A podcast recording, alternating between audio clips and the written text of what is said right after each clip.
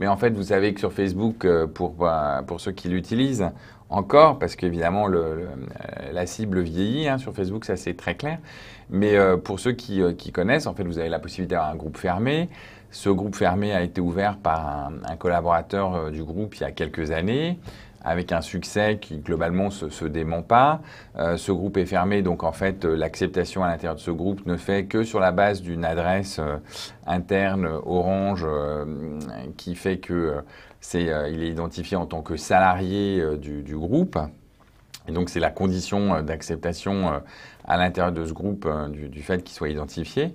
Euh, et ce groupe fermé, en fait, permet d'avoir un, d'avoir un fil d'actualité de, euh, de, ce groupe. Ce fil d'actualité, eh bien évidemment, il remonte dans votre propre fil d'actualité individuel.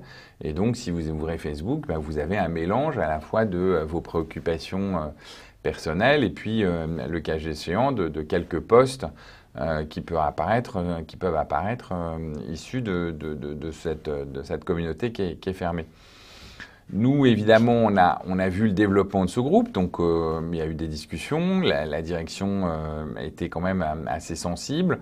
Il y, a des, a a entreprises ou il y a des communautés qui, qui en fait interdisent à leurs collaborateurs d'aller sur Facebook, on peut le comprendre. Hein. Je prends l'exemple de par exemple, la, gendarmerie, euh, la il est hors de question qu'ils aient des échanges sur, Facebook, même dans un, cadre privé.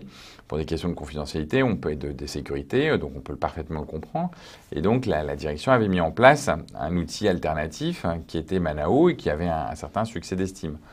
Euh, la question, c'est évidemment, c'est la, question de la modération, c'est du coût de la modération. Il se trouve que le groupe Facebook est aussi modéré a posteriori euh, avec un certain nombre de, règles, une charte euh, très encadrée. Tout ça s'est fait euh, bénévolement par des, salariés.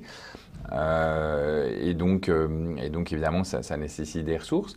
Et donc, de l'autre côté, bah, effectivement, Manao, s'il y avait le, même type de modération, c'était un coût pour l'entreprise. Donc, l'entreprise, elle a préféré supprimer l'application.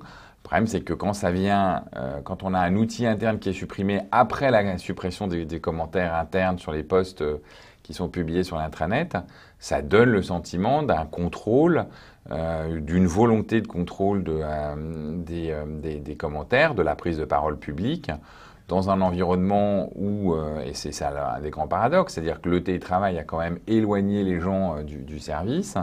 On demande une multiplication, on, a, on a de fait une multiplication des, réunions Teams qui s'installent.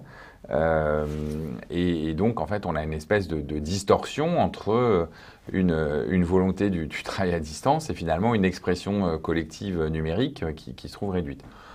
Donc oui, il y, a des éléments d'interrogation sur cette question du contrôle de, la parole et voire de la pensée des collaborateurs.